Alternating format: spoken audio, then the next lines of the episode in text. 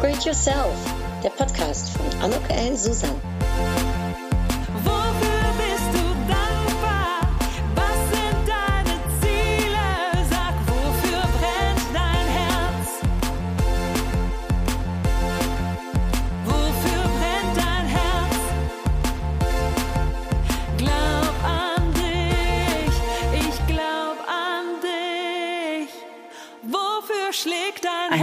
Welcome, ein herzliches Willkommen zu dieser Podcast-Episode von Upgrade Yourself. Glaub an dich. Und ich freue mich wirklich enorm, denn heute darf ich im Gespräch sein mit der Tanja Ney. Hallo Tanja.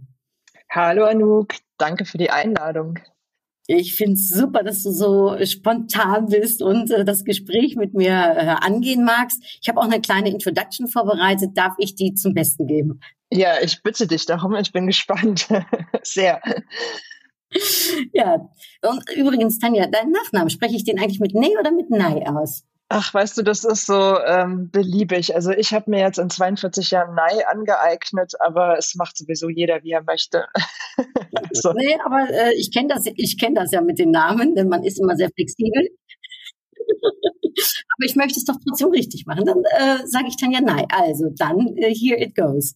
Ja, ich darf heute im Gespräch sein mit der Tanja Ney. Sie ist qualifizierte Sportmentaltrainerin, Coach, Athletin und leidenschaftliche Ermöglicherin. Sie begleitet dich auf deinem Weg zu deinen ganz eigenen individuellen sportlichen Zielen. Also solltest du diese haben, dann musst du diese Episode dir absolut anhören. Und egal, ob du jetzt Freizeitsportler oder Profiathlet bist und sie verspricht, mit meinem Support kannst du selbstbewusst und mental stark starten und auch finishen. Das ist wichtig. Ja, sie ist durch, durch ihre Ausbildung bei der Deutschen Mentaltrainerakademie auch dazu lizenziert. Und Tanja Ney ist seit mehr als 15 Jahren im Bereich der Teamtrainings in Unternehmen und Gruppen in wie Outdoor unterwegs. Sie ist selbst Athletin und im Ausdauersport sowie in den medialen Begleitungen zu Hause und fasziniert, äh, und darauf bin ich jetzt gleich ganz gespannt, wenn wir uns darüber unterhalten werden, hat mich ihre Solo-Island-Rad-Rundreise über die wir dann gleich hoffentlich sprechen werden. Also sie lebt in Köln. Ich verfolge sie schon sehr lange äh, auf den sozialen Medien. Äh, unter anderem sehe ich da, dass du dir meines Erachtens einen Hund ausgeliehen hast aus der Nachbarschaft oder aus dem genau. Freundeskreis, mit dem du zusammen joggst. Das finde ich total süß. Bin ich auch gespannt drüber. Ja, und wir zwei, wir haben uns kennengelernt, meines Erachtens über den Triathlon-Podcast. Ja, richtig. Denn wir sind beide Rookies, was den Triathlon betrifft. Und äh, ja, mein Vorteil ist natürlich mit meinem Podcast, dass ich immer so tolle Frauen zu mir einladen darf. Das ist natürlich auch total viel Eigenbelang, das versteht ihr. Ja, und Tanja habe ich dafür schon sehr, sehr lange im Visier. Und jetzt bin ich total glücklich, Tanja, dass du dir die Zeit genommen hast, so ganz spontan, als ich dich gefragt habe. Danke dafür. Und wenn ich darf, starte ich direkt mit der ersten Frage, die mich echt interessiert, nämlich ob du schon von klein auf an immer schon so sportbegeistert warst und ob dir das auch so im Blut liegt. Da hast du direkt die richtige Frage, glaube ich, rausgesucht. Super Kickoff. Also erstmal vielen lieben Dank für dieses tolle Intro. Ach, das war schön, was du erzählt hast. Es, ähm, es, es erstaunt äh, mich dann immer selbst so, wenn man so ein bisschen guckt, was man so mittlerweile alles macht. Das war, das hast du toll zusammengefasst. Herzlichen Dank.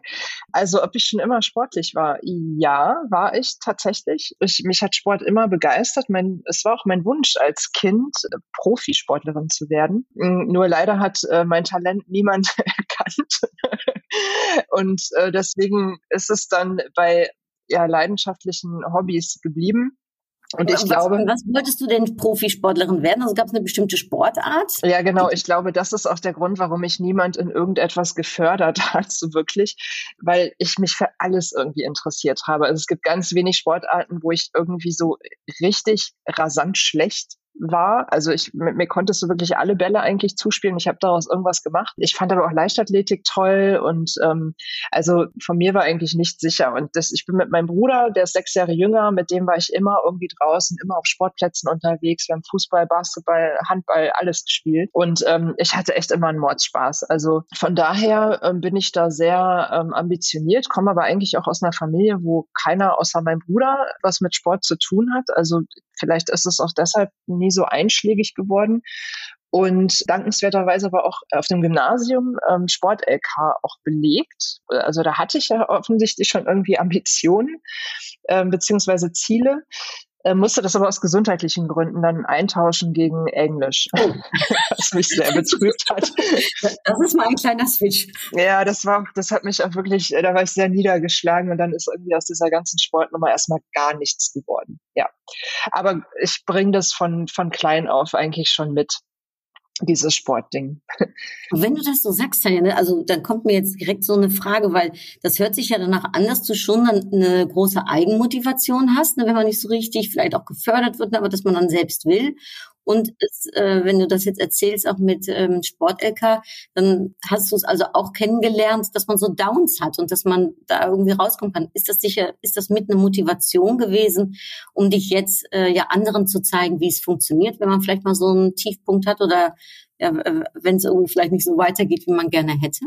Also ich, ich glaube jetzt am Ende, es ist ja, also ich sag mal hinterher, wenn man dann so zurückguckt, dann ist man ja immer schlauer und dann erkennt man, glaube ich, so den ein oder anderen Meilenstein, der bestimmt auf dieses Konto jetzt auch einzahlt. Ich würde nicht sagen, dass da jetzt irgendwas ganz konkret gewesen ist, wo ich sagen würde, boah, das war jetzt so ausschlaggebend, wie das ja manchmal so ist, dass man so das The Big Thing hat im Leben, wo man denkt, wow, das war so ein Game Changer. Aber ich glaube, dass all diese Erfahrungen, und das ist ja auch das, was ich mit Sportlern immer wieder bespreche, alles, was wir erfahren, wo wir ja vermeintlich scheitern, wo irgendetwas nicht so läuft, wie wir uns, uns vorstellen, bringt uns ja in irgendeiner Art und Weise weiter. Und ich glaube, so war es ja bei mir dann auch. Und dann im Unbewussten eben auch schon sicherlich zum Beispiel in dieser, ähm, in dieser Jugendzeit, ne, wo du dir eigentlich ein Ziel gesteckt hast und dann kommt da irgendwie so eine blöde gesundheitliche Geschichte um die Ecke, auch nichts Dramatisches, aber ich konnte einfach keinen Sport mehr machen vorübergehend. Und ja, und dann musst du halt, ne, also hinfallen, aufstehen, Krönchen richten und dann äh, neues Ziel suchen. So. Und ich glaube,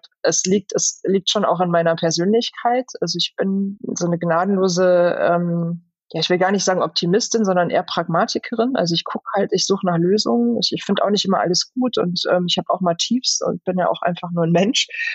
Aber ich glaube, das war mir schon früh in die Wiege gelegt so. Und wo hast du dann dein Ziel drauf gerichtet, als es dann erstmal mit dem Sport äh, vielleicht nicht ganz so lief, wie du äh, wolltest? Also was, was hast du nach dem Abitur gemacht hast? Bist du einen Umweg gegangen erstmal oder äh, hat es sich dann letztendlich doch gefügt? Ja, also ich bin, also Umwege ist mein zweiter Vorname, würde ich sagen. also mein, ich hätte dir auch gerne mein, ich kann dir meinen Lebenslauf noch schicken, wenn du möchtest. Das ist wirklich, also Umwege kann ich. Also ich habe ein bisschen das Luxusproblem gehabt, dass mein, ähm, mein Mathelehrer mir gesagt hat, ich soll unbedingt Mathe studieren und mein Deutschlehrer hat gesagt, ich soll unbedingt Deutsch studieren, was ja schon auch eher ungewöhnlich ist, weil das ja zwei ganz verschiedene Richtungen sind, also Geisteswissenschaften, Naturwissenschaften. Und ich habe mich dann für Deutsch, also für Germanistik entschieden und ähm, habe das aber dann abgebrochen, als ich irgendwann mal festgestellt habe, also ich habe einen Nebenjob gehabt in der Jugendarbeit und habe dann gedacht, ach krass, das kann man ja auch studieren. Da habe ich mich vorher nie mit beschäftigt und habe dann ähm, Sozialarbeit studiert. Also ich habe dann mein Studium geschmissen, Germanistik, ne, und habe gewechselt und bin dann, also bin so wirklich ganz, ganz anders irgendwie ähm, eingestiegen. Ist verrückt.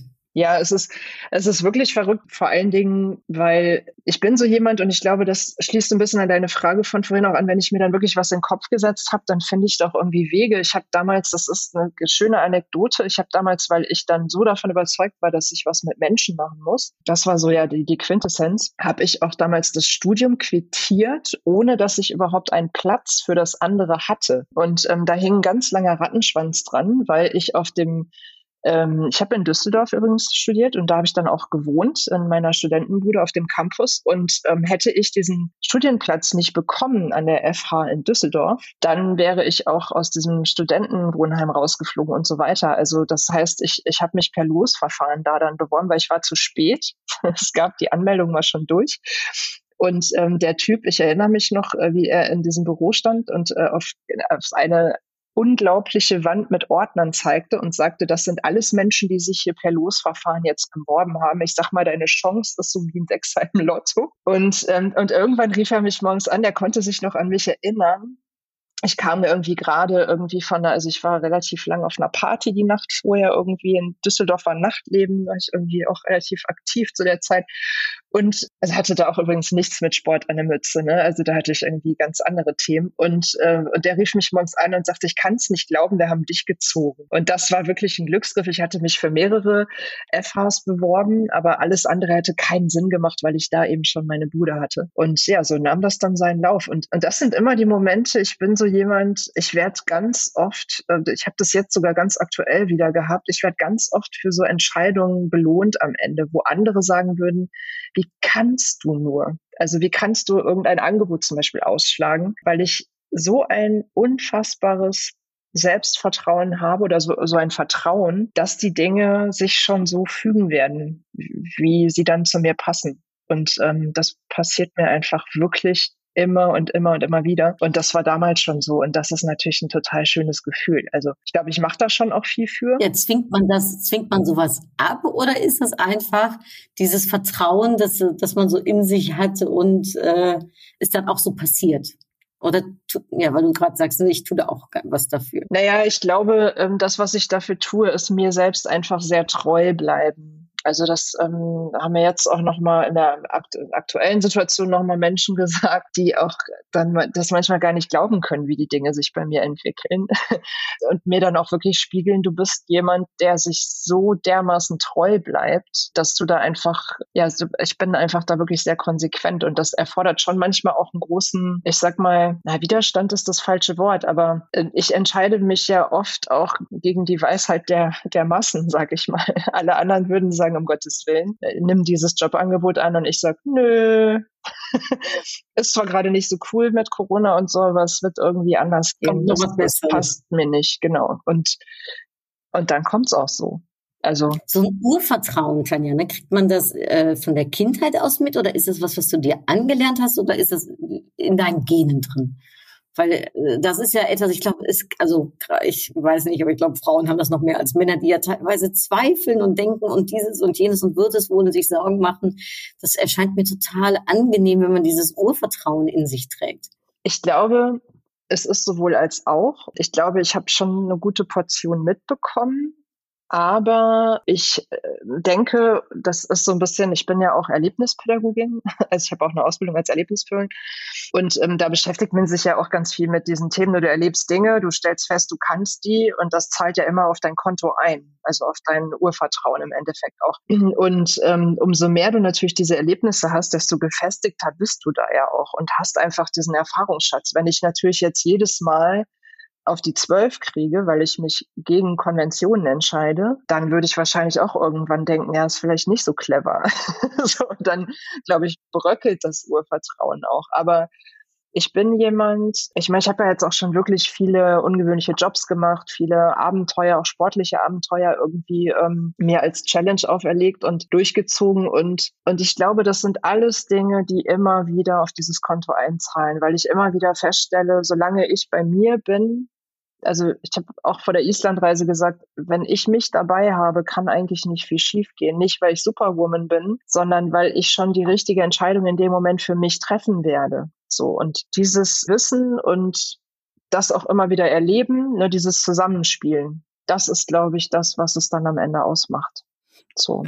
Ja, jetzt erzählst, sagst ja schon, ne, verschiedene Challenges äh, gemacht und die Islandreise. Kannst du so ein bisschen berichten, was das für Challenges sind und was es mit der Islandreise äh, auf sich hat, für die, die dir vielleicht noch nicht gefolgt sind bis jetzt und nicht wissen, was du da Tolles gemacht hast? Ja, ähm, also im Prinzip begann auch alles mit der Islandreise. Deswegen würde ich da jetzt vielleicht ganz kurz starten. Mhm. Also ich war zweimal in Island äh, auf unterschiedlichen Wegen. Einmal mit dem Auto sind wir drumherum gefahren, wie man das klassischerweise macht. Beim nächsten Mal waren wir ähm, in den Westfjorden und haben auf der Polarfuchsstation gearbeitet und haben da gecampt für einen Monat und als Volunteers einen kleinen Polarfuchs aufgezogen und Führungen gemacht für Touristen. Also ich habe dann im Turbogang äh, sozusagen alles über Polarfüchse gelernt und habe dann halt die ganzen Touristen willkommen geheißen und habe, ich wusste alles. Es war wirklich, äh, es war wirklich erstaunlich, äh, wie wir das hingekriegt haben. Und da habe ich immer mal so Radfahrer gesehen, also nicht so häufig, aber es kam mal vor. Und dann habe ich irgendwann mal den Satz gesagt, ach, ich komme auch noch mal wieder mit dem Fahrrad. Und man muss dazu sagen, ich hatte bis zu dem Zeitpunkt nichts mit Fahrrädern zu tun. Also wenn, man mich jetzt heute googelt, ist das absurd, weil man findet kaum ein Foto von mir im Netz ohne Fahrrad so ungefähr. Und dann habe ich das tatsächlich wahr gemacht. Also ich habe. Sag mal ganz kurz, Tanja, damit ich so eine Vorstellung habe, wann war das denn? Also wie viele Jahre ist das her? 2016. 2016. Mhm. Okay. Also da bin ich dann hingeflogen. Und ähm, da habe ich äh, Island dann einmal wirklich, also ich bin alleine hingeflogen, auch bewusst, weil da sind wir wieder beim Thema äh, Selbstvertrauen und daran wachsen an Herausforderungen. Also ich habe mir es bewusst ausgesucht, um einmal alleine das zu wuppen. Habe es auch geschafft und also bin einmal rum, sind irgendwie 1400 Kilometer. Oh. Und in wie vielen Tagen hast du das gemacht? Da, also nicht, war nicht wahnsinnig schnell. ich bin, ähm, ich habe mir Zeit gelassen, ich bin vier Wochen rumgefahren. Also A, weil ich da muss zugegebenermaßen auch noch nicht so fit war wie jetzt. Und äh, man, also man wird von Tag zu Tag fitter, aber da bin ich noch ganz anders auch unterwegs gewesen. Aber, oder gar nicht aber, sondern der Fokus lag auch darauf, das Land zu genießen, weil ich wusste ja, wie schön Island ist. Und ähm, es war jetzt für mich nicht, ich musste im Turbogang so schnell wie möglich einmal rum. Es war einfach wichtig, ein Abenteuer zu erleben und mit mir einfach diese Zeit zu verbringen und das so auf mich wirken zu lassen. Und dann bin ich in vier Wochen eben einmal rumgefahren. Und das war so der Einstieg. Das war so die erste Challenge. Und als ich zurückkam, habe ich festgestellt, dass ein großes Interesse daran da ist. Also ich war schon auch online aktiv, aber ich hatte so einen so einen Reiseblog, aber nur eher so halbherzig, also so ein Teilzeitnomaden hieß der. Und da habe ich so ein bisschen darüber geschrieben und dann habe ich irgendwann gedacht, ach, ich könnte mich auch auf die Bühne stellen und könnte da Vorträge drüber halten. Das habe ich dann gemacht, ähm, bundesweit und die waren auch regelmäßig ausverkauft. Also es war wirklich, war für mich dann das erste Mal Bühne und äh, habe ich gedacht, krass, ich kann mich auf die Bühne stellen und es gibt Leute, die kaufen Tickets dafür. das ist so ganz verrückt irgendwie ja, dann habe ich äh, diese, diese Tour gemacht, bin viel unterwegs damit gewesen und dann habe ich gemerkt, dass so die ersten Leute anfragen, ähm, ob ich, also die also beratend, so Coachings, ne? Also wo es dann so darum ging, hm, wie macht man das? Und also jeder kennt ja so dieses, ich weiß noch regelmäßig nach meinen Vorträgen, dass dann Menschen zu mir kamen und gesagt haben, oh, ich wollte es auch immer mal machen, aber. Ne? Und dann kommen die ganzen Ausreden, warum wir Dinge nicht tun. Und daraus. Die können lang sein, ne? Die ganzen Ausreden. Ja, absolut. Und dann hat sich daraus dann so das entwickelt, der Wunsch, Menschen wirklich weiterzuhelfen, also was heißt weiterzuhelfen, aber Menschen weiterzuentwickeln und zu unterstützen, weil ich war ja eh schon auch in Teamtrainings und so unterwegs. Also diese ähm, Menschen weiterentwickeln war mir nicht fremd. Und daraus ist dann so das ganze Coaching-Ding auch entstanden. Also das, das jetzt erstmal so wirklich zum Einstieg Island und ansonsten Challenges, die dann folgten. Ich bin dann halt totally addicted in Rennradfahren plötzlich gewesen. Also das war wirklich, nach der Island-Tour musste ich, musste ich mich einer Knieoperation unterziehen. Die war jetzt auch nicht dramatisch. Ich habe aber noch eine Thrombose dazu gekriegt. on top als Geschenk. Das war super. Und dann war ich ziemlich lange lahmgelegt und durfte keinen Sport machen. Also ich zu dem Zeitpunkt bin ich immer noch kein Rad draußen sportlich gefahren. Ich bin nur ins Fitnessstudio gegangen und habe Spinning gemacht, was auch toll ist, aber eben was ähm, etwas anderes. Und da war mir langweilig, als ich dann hier so sechs Monate nichts machen durfte. Und dann bin ich gestolpert über das erst über den Veloton in Berlin, über ein Jedermann-Rennen.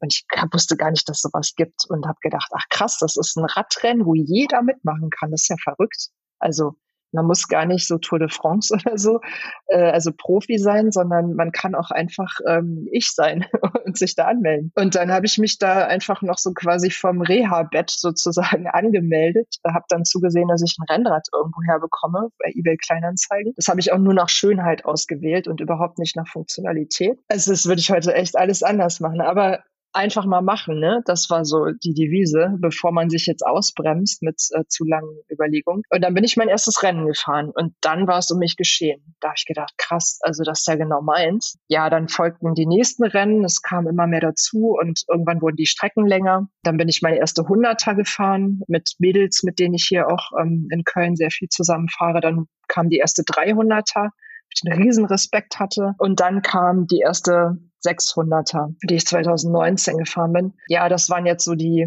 ich sag mal jetzt so die sportlichen Challenges, die ich jetzt gerade so da irgendwie die größeren, die ich auf der Agenda hatte. Ja. Und äh, was war denn der Trigger, um zu sagen, ich fahre mit dem Fahrrad? Also was, was hat dich denn überhaupt auf dieses Rad gebracht, wenn du sagst, du warst da vorher eigentlich gar nicht so mit dem Fahrrad? Weißt du das noch, was, was der Auslöser war? Hm, ich glaube, mich hat einfach diese Entschleunigung fasziniert. Also dieses, ähm, also dass man ein Land ganz anders wahrnimmt ähm, mit dem Rad und dass ich ich fühle mich damit unglaublich autark. Also so ein Rad kann man im besten Fall immer noch selber ja auch wieder in Ordnung bringen, wenn irgendwas ist.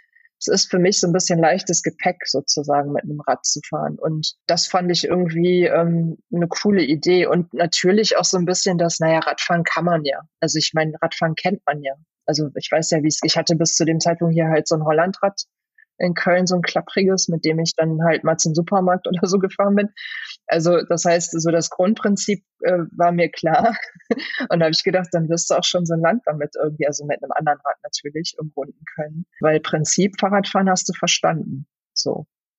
Ja. Und du sagst gerade so dieses, ne, auch einfach zu machen. Bist du so ein, bist du ein Machertyp? Also bist du jemand, der, wenn, ne, du hast eben schon gesagt, ne, wenn man was will, dann setzt du dich da durch, aber der auch wirklich in Machmodus kommt? Ja, bin ich. Ich, also ich muss dazu sagen, ich bin schon auch jemand, der Dinge auch wirklich äh, durchdenken kann, manchmal da auch lange über manche Dinge nachdenkt, aber dann ist es am Ende auch wirklich so, wie ich mir das vorstelle. Also ich bin schon, glaube ich, jemand, der auch sich gerne gut oder sagen wir mal optimal vorbereitet. So. Weil ich denke, ich kann es mir halt leichter oder schwerer machen, wenn ich eine Challenge mache. Ne? Und da ist, macht es schon Sinn, das ein oder andere auch wirklich nicht blauäugig dann zu starten ähm, ich glaube, da muss man halt immer so den Unterschied machen. Ne? Also es kann ja auch sein, dass man sich wirklich total überschätzt oder sich in Gefahr begibt oder was auch immer. Es gibt ja so viele Challenges auf diesem Planeten, die man so bestreiten kann. Ähm, und das ist mir schon wichtig, aber ich bin jemand, wenn ich ähm, dann einmal das gesagt habe, dann arbeitet das in mir.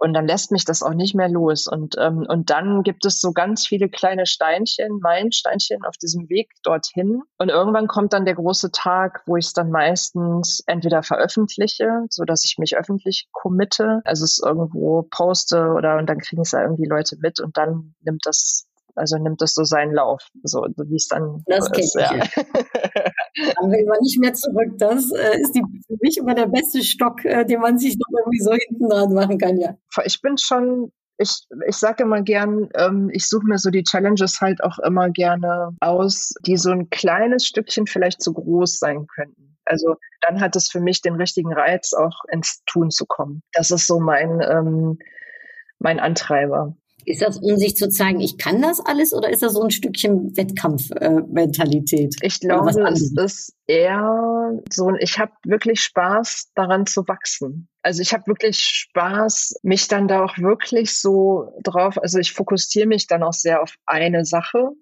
und widme mich dieser Sache auch wirklich und, und betrachte das so von allen Seiten und gucke, wo, was kann ich wie tun und also ich glaube, ich habe einfach wirklich Freude an dem Prozess. Und natürlich. Das ist natürlich super. Das, ja, das ist sehr praktisch. Also es ist auch ein großes ja. Thema in der Arbeit mit meinen Athleten, ne? wenn wir über Ziele sprechen. Und da muss man auch immer gucken, dass sich Athleten auch wirklich auf den Prozess, aufs Training fokussieren und nicht immer nur gucken, was dann im Wettkampf ist. Ne? Das, das ist ja immer nur dann quasi die Quintessenz der Wettkampf. Ne? Das, ähm, und das ist tatsächlich ganz gut. Ich, natürlich muss ich auch sagen, wenn ich, ich kann dir sagen, als ich in Island dann, als ich quasi am Ende meiner Tour war, im Süden wieder ankam und ich habe irgendwann das Schild gesehen, dass da gleich Reykjavik wieder kommt, äh, da habe ich auch ein bisschen Tränchen verdrückt, ne? weil dann ist man ja schon auch stolz und denkt, ja krass, also jetzt bist du ja echt einmal rumgefahren. So, also, weil äh, so selbstbewusst das natürlich immer aussieht, ne? man sieht ja auch immer nur das, was, was so transportiert wird nach außen, aber ein kleiner Restzweifel, der aber natürlich nur ganz minimal ist, weil du weißt ja nie, was unterwegs passiert und ähm, ob du dich, wie du dich eingeschätzt hast und so bleibt der irgendwo. Also es gibt immer noch die Gefahr, dass es aus irgendwelchen Gründen nicht klappt. Und auch ich hätte die Island-Tour ähm, fast schon auf, ja, so im ersten Viertel einmal abgebrochen. Also da habe ich überlegt, äh, habe ich gedacht, was ist das hier eigentlich für ein Schwachsinn? Ich könnte jetzt auch einfach zurückfahren, ja, mich auf dem Campingplatz einfach wieder breit machen mir eine nette Zeit machen. Es war Fußball-EM, also es war eine super Zeit, um da zu sein in Reykjavik, war wunderschön auf der Fanmeile. Ähm, naja, und ich bin dann aber weitergefahren und bin froh, dass ich das ähm, überwunden habe, dieses kleine Team. Hilft dir das jetzt in deiner Arbeit, also diese Erfahrung, die du selbst äh, machst? Total. Also das hilft mir, weil ich denke, dass Menschen, mit denen ich arbeite, die haben es auch ein bisschen verdient, Praktika an ihrer Seite zu haben. Also ich, weil ich dann oft das nachvollziehen kann. Also weil ich, ich glaube, wenn du selber einfach schon mal, keine Ahnung, ne, eine Wand gehabt hast quasi oder der Mann mit dem Hammer in einem Radrennen oder so, wo du irgendwie das Gefühl hast, ich weiß überhaupt nicht mehr, wie ich jetzt hier noch weiter treten soll. Äh, wenn dir das nur jemand erzählt, dann kannst du natürlich auch damit arbeiten, aber es ist was anderes, wenn du es selbst erlebt hast. Und es ist viel mehr Empathie natürlich in dem Moment da. Also mir hilft es, und ähm, ich habe auch schon Feedback von Sportlern bekommen, die eben sagen, sie haben lange nach jemandem gesucht, der Mental-Coaching, Schrägstrich Training macht. Aber sie haben sich am Ende für mich entschieden, weil ich auch aus der Praxis komme. Und das ist sicherlich keine Garantie, dass es dann gut ist oder es ist auch sicherlich keine notwendige Voraussetzung. Aber diese Sportler haben dann eben gesagt, damit fühle ich mich dann einfach ähm, besser aufgehoben. Wenn du weißt, also ich bin jetzt zwar nur einmal, aber ich bin auch schon mal 600 Kilometer am Stück gefahren, dann weiß ich auch, wie blöd das ist. Also das ist einfach, das macht es ein bisschen leichter, als wenn jemand nur darüber erzählt, dass es wahrscheinlich anstrengend ist. Und was ist so dein Tipp, wenn man, also äh, wenn man sich, und vielleicht kann man das ja allgemein sagen, für jemanden, der sich ein großes Ziel vorgenommen hat, ne, und dann kommt jetzt in der Tat, währenddessen derjenige dabei ist, das auszuüben, kommt der Mann mit dem Hammer, ähm, Hast du Tipps, die du da vielleicht äh, teilen kannst mit denen, die uns zuhören, die da vielleicht sagen, oh ja, bei mir steht demnächst sowas an? Also grundsätzlich ähm, arbeite ich immer gern mit Plänen. Also man kriegt bei mir auch sehr viel Hausaufgaben. so, weil ich es unabdingbar finde, dass man halt sich vorbereitet wirklich auf alles, was passieren kann. Also es gibt halt ähm, Dinge, ich gehe jetzt mal vom Sportlichen aus, aber du kannst es auf alles andere transferieren. Wenn du jetzt zum Beispiel so ein Ultrarennen fährst, was irgendwie, keine Ahnung, nehmen wir jetzt mal die 600, 600 Kilometer lang ist, dann gibt es ja ähm, sehr viele Dinge, die unterwegs passieren können. Und ähm, du kannst dich nicht auf alles vorbereiten, weil es, es kommt ja ganz viel noch dazu, wie Tagesform, wie Wetter, wie andere Mitfahrer und so. Das kannst du alles nicht beeinflussen. Aber es ist wichtig, dass du zumindest guckst, was wird denn sehr wahrscheinlich unterwegs passieren. Und ähm, das ist etwas, was wir häufig, und das erlebe ich auch eben, ich mache auch Supervision ähm, für Unternehmen zum Beispiel und auch diese ganzen Teamentwicklungen Ernährungssachen, ähm, da erlebe ich ganz oft, dass wir Menschen so blinde Flecken haben und da gucken wir nicht so gerne hin. Und auch bei so einer Herausforderung wie zum Beispiel dann so ein 600 Kilometer Rennen, da ist es dann so, dass man zum Beispiel sagen würde, ich mache es jetzt mal ein bisschen platt, ähm, naja, dann werde ich irgendwann halt müde, das wird schon irgendwie funktionieren. So, ich weiß ja, dass ich müde werde. Ja, das wäre aber nicht clever, genau so daran zu gehen, sondern du solltest dann dir wirklich einen Plan B überlegen, was tust du in diesen Fällen. Also es gibt bei mir, ich habe so einen Vordruck und da füllen Sportler dann wirklich minutiös aus, welche Dinge sind sehr wahrscheinlich, die dir begegnen werden und wie kannst du darauf reagieren auf verschiedenen Ebenen, also emotional, körperlich, ne, mental. Und das sind dann Dinge, die wir auch im Training trainieren. Also es ist nicht so, dass du dann im Rennen bist und du kannst einfach so nochmal auf deinen Zettel gucken und kannst sagen, ach ja, da steht das, cool, dann mache ich das jetzt. Sondern du musst es ja vorher geübt haben, ne? sonst, sonst wäre es ja einfach, sonst kann sich ja jeder eine Bedienungsanleitung mitnehmen. Also das ist so wichtig. Und Stichwort große Ziele, natürlich, das kennen ganz viele ja auch aus dem Unternehmen, Projektmanagement. Also jeder Sportler arbeitet bei mir auch mit einem Projektmanagementplan ähm, oder fast jeder Sportler, um dann wirklich große Ziele auch in kleine Etappen aufzuteilen, kleine Meilensteine. Und zu gucken, was braucht's denn jetzt, wenn ich, wenn du zum Beispiel sagst, ich will einen Marathon laufen, dann wirklich auch genau zu gucken, was braucht's denn in KW 12, damit ich dann langfristig dieses Ziel erreiche. Und das macht halt selbstbewusst und handlungssicherer. Das ist halt, also beziehungsweise meine Aufgabe ist es, ähm, zu gucken, dass die Menschen handlungsfähig bleiben. Das ist so mein, ähm, meine Mission, sag ich mal. Ja. Ich finde das spannend, weil was du, was du ja sagst, ist, dass die Vorbereitung das A und O ist. Und das gilt ja für so viele andere Sachen in der Tat auch, nicht nur für den Sport. Ne? Und äh, ist es zwar vielleicht unsexy, ne? aber letztendlich ist es das wahrscheinlich, äh, was, was dann auch der Halt ist, um, um diese Ziele zu erreichen. Das kann ich mir sehr gut vorstellen. Ja, total. Das ist, also ich sag mal, wenn du zum Beispiel auch, wenn du im Job, also es ist, ich arbeite ja nicht nur mit Sportlern, wenn du jetzt Menschen hast, oder beziehungsweise Sportler sind ja nicht nur Sportler, sondern meistens haben die ja auch auch noch irgendwie eine andere Rolle im Leben. also irgendwie Papa oder Ehemann oder äh, Arbeitnehmer, Arbeitgeber, whatever. Und das, das ist schon, das lässt sich schon immer gut übertragen. Und wenn du zum Beispiel auch, sagen wir mal, als Unternehmerin irgendwie einen wichtigen Termin irgendwann hast, dann könntest du dich de facto ja genau so auch darauf vorbereiten. Also, und was ich immer gern sage, ist, es ist klar, dass manche Challenges nicht einfach sein werden. Also wenn du Marathon läufst, dann weiß man schon auch, okay, das ist jetzt nichts, was man mit der linken Arschbacke mal eben so absitzt. Ne? Also das tut schon weh und muss man wollen. Aber was ich immer gern sage, ist, du kannst es dir halt schwerer oder einfacher machen. Also es wird nie leicht, aber du hast selbst in der Hand mit deiner Vorbereitung, ob du es schwerer oder leichter hast. Und das ist immer so meine herzliche Einladung, sich wirklich gut vorzubereiten, weil im Optimalfall stehst du halt einfach am Start, sei es jetzt bei einem wichtigen Termin oder halt bei einem Sportevent und darfst einfach nur zeigen, was du an Hausaufgaben gemacht hast. Und der Rest, der dann noch passieren soll, drumherum, der passiert sowieso.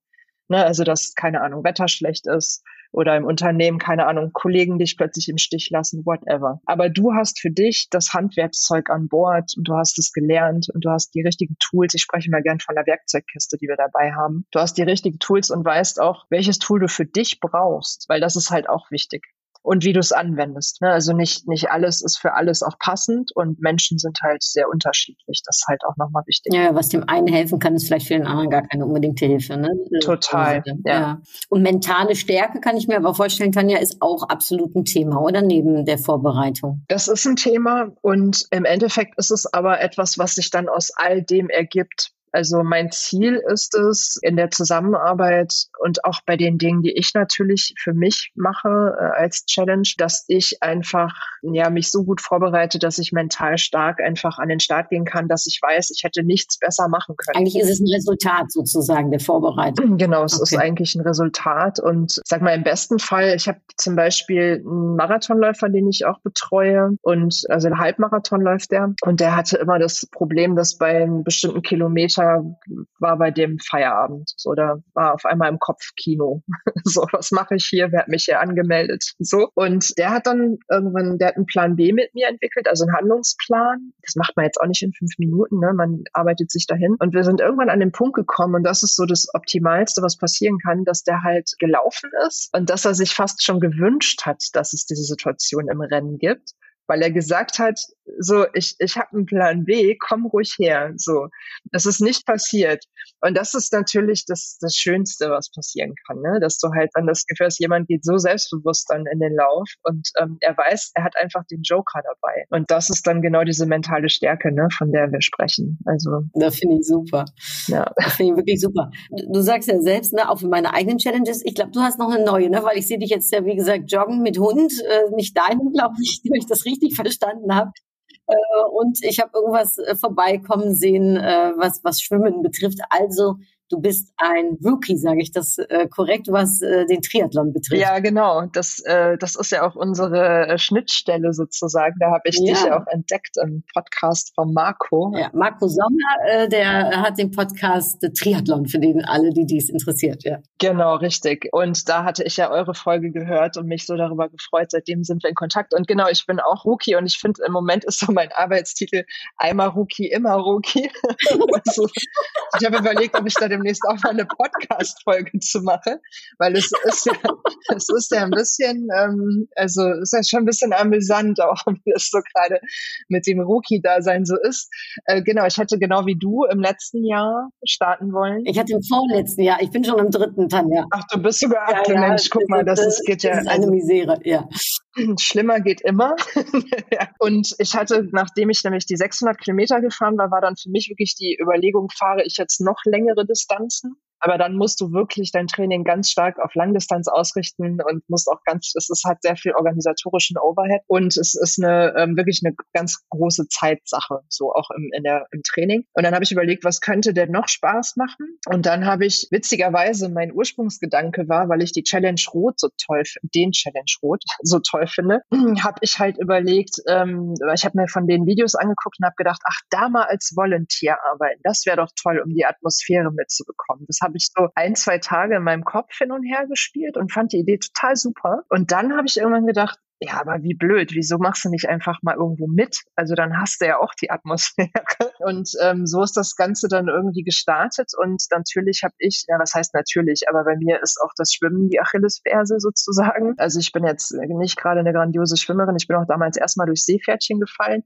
Ich bin aber auch durch die Fahrradprüfung gefallen. Also von daher ist es, glaube ich, für alle ein gutes Zeichen. Das sagt nichts. Genau, heißt nichts, kann trotzdem noch was draus lernen. Und habe dann ein Schwimmcamp gemacht Anfang letzten Jahres. Ich bin so im diese Zeit jetzt ungefähr von Teneriffa, da bin ich im Winter immer längere Zeit sowieso und habe da nochmal so ein Kraul-ABC gemacht, bin guter Dinge zurückgeflogen und dann nahm das alles seinen Lauf und seitdem bin ich Triathlon-Rookie. Im Moment laufe ich und fahre halt Rad. Ja, und der Rest wird sich, wird sich ergeben, würde ich sagen. Also ich habe immer noch Bock und ähm, das Laufen macht jetzt auch mittlerweile immerhin ein bisschen Spaß. Bisschen ist untertrieben, es macht schon, ich bin halt vorher nie gelaufen. Also ich habe mit Corona sozusagen angefangen, wirklich ernsthaft zu laufen. Deswegen gibt's auch Oscar, heißt der Hund. Und Oscar ist in der Tat ein Corona-Win, weil ich zu Beginn von Corona in der Facebook-Gruppe unseres Viertels hier in Köln gefragt habe, ob jemand einen Hund übrig hat, der vielleicht mal gerne ein bisschen mitlaufen möchte, weil ich dachte, Familien haben gerade auch andere Sorgen und vielleicht mit Homeschooling und dem ganzen Brimbram. Und dann hat sich Oskar nach zwei Minuten gemeldet und seitdem sind wir ein Herz und eine Seele. Wir haben uns auch eben wieder für morgen verabredet. äh, heute konnte ich ihn nicht mitnehmen auf den Lauf, aber morgen. Genau, und das ist jetzt so, also das ist auf jeden Fall mein Training gerade und wohin das jetzt führt, ob der Triathlon dann dieses Jahr stattfindet stattfindet oder im nächsten, who knows? Also das, ähm, ich bleib trotzdem am Ball und wie gesagt, wenn der Prozess Spaß macht, ist das ja schon mal die halbe Miete. Sehr, sehr gut, ja. Ich bin im dritten Jahr äh, alle guten Dinge sind drei. Ich denke nicht, dass dieses Jahr stattfindet. Du hast dich ja auch für Köln angemeldet. Ich habe deine Nummer, äh, Laufnummer gesehen, ich auch. Genau. Machst du auch die Volksdistanz oder hast du dich dafür auch angemeldet oder machst du olympisch? Nee, ich hatte mich für die olympische angemeldet, wobei ich jetzt eigentlich die Idee hatte, dann vorher nochmal eine Sprintdistanz zu machen. Das wäre aber im Mai und im Mai findet jetzt auch nicht statt in der Form. Deswegen, und ich habe noch einen anderen Triathlon im Auge, der aber in Österreich stattfindet, später in diesem Jahr. Und deswegen ist das gerade noch so eine Gemengelage, wo ich gerade überhaupt nicht überschauen kann, welche Distanz ich wann, wo, wie mache. Ich würde aber prinzipiell gerne, um es mal, also um die Abläufe einfach mal drauf zu haben, würde ich eigentlich gern mit der Sprintdistanz starten. Ja, das war auch mein Gedanke. Ja, das ähm, macht irgendwie ein, glaube ich, ein fluffigeres Gefühl erstmal für den Anfang und dann äh, und dann halt einfach als nächstes was ähm, die olympische. So, aber ja, ich habe es gerade nicht in der Hand und ich habe so vier, glaube ich, auf dem Zettel, die passen könnten. Und da muss man jetzt einfach gucken, wie die das alles hin und her schieben. Ich drücke so. uns die Daumen, Tanja. Ähm, ja, ich auch. Äh, vielleicht im Sinne dazu, ich habe immer eine Frage, ähm, für die, die meinen Podcast öfters hören, die wissen, dass diese Frage irgendwann im Laufe des Gesprächs kommt. Bei uns kommt sie jetzt. Ähm, nämlich, ich frage immer gerne meine Interviewpartnerin, was Sie sich für einen Ratschlag geben würden zu Ihrem jüngeren Ich, also der jungen Tanja. Und da darfst du dir dein Alter aussuchen, wie alt oder wie jung du dann äh, gerade bist. Aber mit dem Wissen, was du jetzt hast ähm, und vielleicht zu einem Zeitpunkt, wo die kleine Tanja so einen Ratschlag ganz gut gebraucht hätte. Was, was, was würdest du ihr sagen? Also, ja, ich mag diese Frage auch sehr und finde sie aber ebenso schwer zu beantworten. Ich, also ich würde, es ist eine sehr, eigentlich eine sehr persönliche äh, Antwort, aber es macht ja nichts, wir sind ja unter uns. Ich würde mir äh, raten, die Zeit wertzuschätzen, die ich mit Menschen verbringen darf. Ich glaube, das ist so das, was, also das, ich glaube, so in der Jugend habe ich das oft so unterschätzt, wie wichtig das so ist. Und so im Nachhinein, umso älter man wird, wenn man so auf dem Weg aus so ein bisschen Leute, Menschen verliert, dann ähm, wird einem das erstmal bewusst. Das ist tatsächlich gerade was, ähm, ja, was ich wirklich mir auf jeden Fall raten würde, wirklich achtsam zu sein. Ich glaube, jetzt bin ich sehr achtsam. Ähm, in der Jugend hat man das noch nicht so drauf ja. unter Umständen. Äh, ich glaube, da nimmt man vieles für sehr selbstverständlich. Ne? Und im, im, Alter merkt man, dass vieles einfach gar nicht so selbstverständlich ist. Und wichtig gerade die persönlichen Beziehungen letztendlich äh, sind, ne, die man vielleicht für so normal sieht. Aber ich glaube, dann, wenn's, wenn die nicht mehr da ist, die Bezie also ne, die Person, dann, dann erst merkt man nochmal, noch mal dreimal so viel und ne, wie, ja, wie wichtig sie eigentlich äh, für einen ist. Total, ja. Also deswegen ist das wirklich was, was ich auch immer immer Menschen auch mitgeben möchte. So, und das finde ich irgendwie ganz, ganz wichtig. Ja. Das finde ich mit den Ratschlägen immer so schön, Tanja, weil sie in der Tat, sie sind natürlich fürs jüngere Ich, aber sie sind auch immer noch so aktuell im Hier und Jetzt. Ne? Also die Ratschläge sind äh, ähm, die gehen nicht vorbei in ihrer Wertigkeit. Ne? Äh, und sie sind irgendwie für, ich glaube, für alle, die uns jetzt zuhören und ich glaube mal, der Durchschnitt ne, ist von irgendwas mit 20 vielleicht bis hin zu äh, jemand, der, der 60 äh, ist,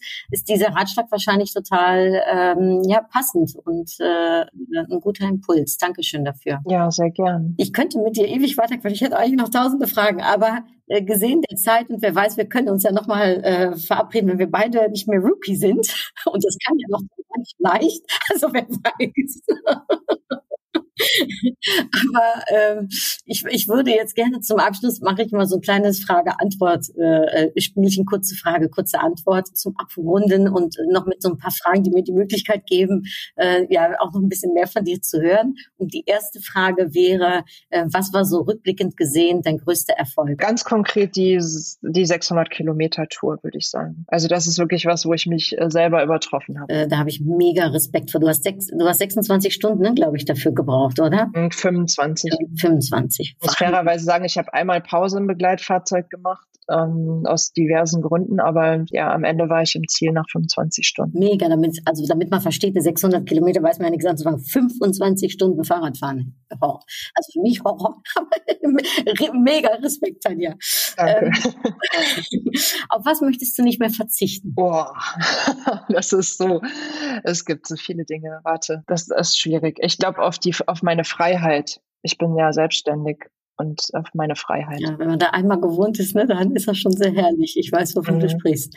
Ähm, hast du ein Vorbild eigentlich, Tanja? Jemand, der, der, der für dich ein Wegbegleiter ist oder vielleicht ein Mentor oder jemanden, ja, den du so als Vorbild eben siehst? Spannenderweise nein. Ich lasse mich von sehr vielen Menschen inspirieren, aber es gibt kein konkretes Vorbild, was so alles abbildet für mich. Habe ich nicht. Habe ich schon oft drüber nachgedacht. Und dann so als letzte Frage, die finde ich total spannend. Hast du ein Lebensmotto? Etwas, ein, ein, ein, ein Spruch, eine, eine Lebensweisheit, etwas, was dich immer begleitet in deinem Leben? Ich habe es neulich bei Facebook wieder in mein Profil geschrieben. Da kann man so einen kurzen Text unterschreiben und es ist einfach nur One Life. Punkt. Also dieses Wissen, es ist dieses eine Leben. Das, und das auszukosten und wirklich das Beste draus zu machen für sich persönlich, das ist mir so wichtig. Und ich glaube, ich mache das ganz gut. Also One Life. Punkt. Schön. Ich habe übrigens diese Woche, jetzt wo wir dieses Gespräch äh, führen, diese Woche habe ich äh, die Upgrade-Karte Leben gezogen und habe in der Tat auch gesagt, es ist keine Endlosschleife, ne? und sich dessen bewusst zu sein. Ja. Ja, schön. Ja, dann zum Schluss über Upgrade-Karten gesprochen, ziehe ich immer eine Upgrade-Karte normalerweise, also früher, sage ich jetzt mal früher, äh, als ich die Interviews noch face-to-face -face geführt habe, äh, habe ich, hätte ich dir jetzt so eine Schachtel äh, hingehalten. Jetzt ist es so, dass ich vor mir hier einen kleinen, äh, in der Form eines äh, Vierecks äh, meine Upgrade-Karten aufgebaut habe und dich fragen würde, äh, mir zu sagen, wo ich die Karte ziehen soll. Oben, unten, links, rechts oder in der Mitte? In der Mitte. Und in der Mitte oben oder in der Mitte unten? Oben. Oben. Okay. Dann muss ich kurz gucken, was ist der mittlerste Mittler? Dann ist das die Karte. Ja. Ach, wie schön. Das ist wirklich unfassbar. Auf der Karte steht drauf Vertrauen. ja, äh, was soll ich dazu sagen? Ich habe es sogar tätowiert auf meinem Unterarm stehen. Also passt einfach. Nein. Was, ja, also äh, Confidence, ja. Das ist einfach. Ähm, ich glaube es nicht. Ja. Ich, ich, liebe meine Karten, äh, weil die, die, Karten, also die werden immer so gezogen, wie sie auch in dem Moment passen. Ja, ja Ach, toll. Das gibt's ja, ja nicht. Ja, ja, das ist deine Karte, äh, Tanja. Also, danke auch. Äh, und ich finde, du bist da, ähm, ich, das finde ich total schön. Wir haben ja auch mit eigentlich mit diesem Vertrauen, diesem Urvertrauen fast angefangen ne, im Gespräch. Ja. Und äh, damit jetzt auch zu enden, das äh, zieht sich wie ein roter Leitfaden sozusagen dann fast äh, durch. Und ähm, eine schöne Karte und ich glaube auch ein schöner Impuls für alle, die uns äh, zuhören. Mhm. Vertraue auf dich, ja. Ja, super wichtig. Schön. Liebe Tanja, also ich danke dir recht herzlich. Ich äh, hoffe wirklich sehr, dass wir uns bald mal auf ein Käffchen in Köln treffen können, uns kennenlernen können. Denn noch ähm, haben wir äh, es nicht zu einem persönlichen Treffen geschafft. Das sollte aber doch in 2021 möglich sein. Sehr ich würde gern. mich sehr freuen. Ja, ich mich so, auch. wir uns nicht erst beim Triathlon irgendwo sehen, du irgendwo vorweg, ich hinterher wahrscheinlich. Ja, who knows. ja, also äh, würde mich auch sehr, sehr freuen, sehr Anouk. Vielen, vielen lieben Dank für die Einladung und die tollen Fragen. Es hat mir echt äh, sehr viel Spaß gemacht. Mit dir zu Es hat mir auch unfassbar viel Spaß gemacht und ich bin mir sicher, äh, denjenigen, die uns zugehört haben, auch äh, super schöne Impulse, die du auch mitgegeben hast, gute Tipps ne, für falls der Mann mit dem Hammer kommt, dass wir jetzt wissen, dass es in der Vorbereitung daran liegt, dass der gar nicht erst auftaucht. Dankeschön dafür. Und ähm, ja, äh, ich sage allen, die uns zugehört haben, danke. Ähm, schön, dass ihr äh, dabei gewesen seid äh, bei meinem Gespräch mit der Tanja und ähm, ein schöner Impuls, vertraue. Und damit möchte ich auch einfach enden und sage, Totrau, hartliche Gutjes und bis bald. Dui!